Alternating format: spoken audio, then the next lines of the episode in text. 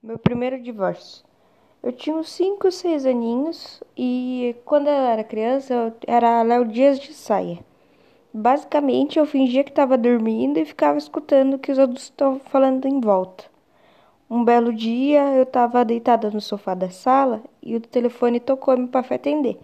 E era o meu tio falando que tinha sofrido um acidente e precisava de carona. E ele veio, meu pai veio comentar com a minha mãe que o meu tio estava com uma moça e ele sofreu um acidente de carro porque estava ganhando um boquete. Aí eu pensei que essa moça seria minha tia. E eu não sabia o que era boquete. Então eu pensei, nossa, se machucou e o que será que é boquete? Mas não perguntei nada.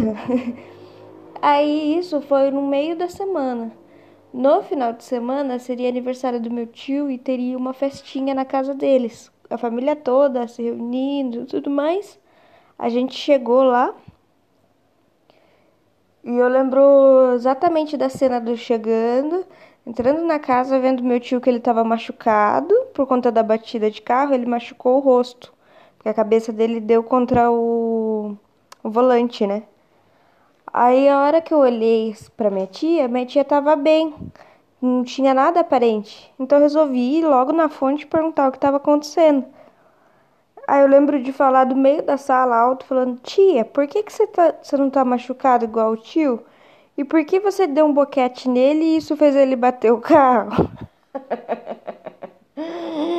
Aí, nisso, a minha tia já ficou pistola, falou: O que? O que, que você falou?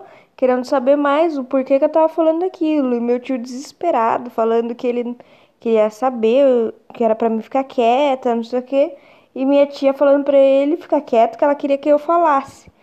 Nisso já virou aquele furdúncio, minha tia começou a bater no meu tio.